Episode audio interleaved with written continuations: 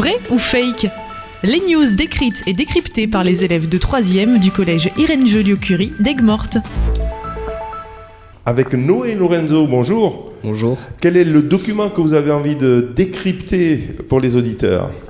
Alors, euh, on est devant un article du Gorafi intitulé Emmanuel Macron retire son caleçon en direct. Sur cet article, on y voit trois personnes autour d'une table. Parmi elles s'y trouve Macron. Selon l'article, il aurait retiré son caleçon en direct, sauf que sur l'image, il a encore son pantalon. Donc, euh, vraie ou fausse information? Euh, elle est fausse, car on peut voir que cette information provient du Gorafi, Figaro à l'endroit, donc on peut conclure que le Gorafi est un site satirique. Il donne des fausses informations dans un but humoristique.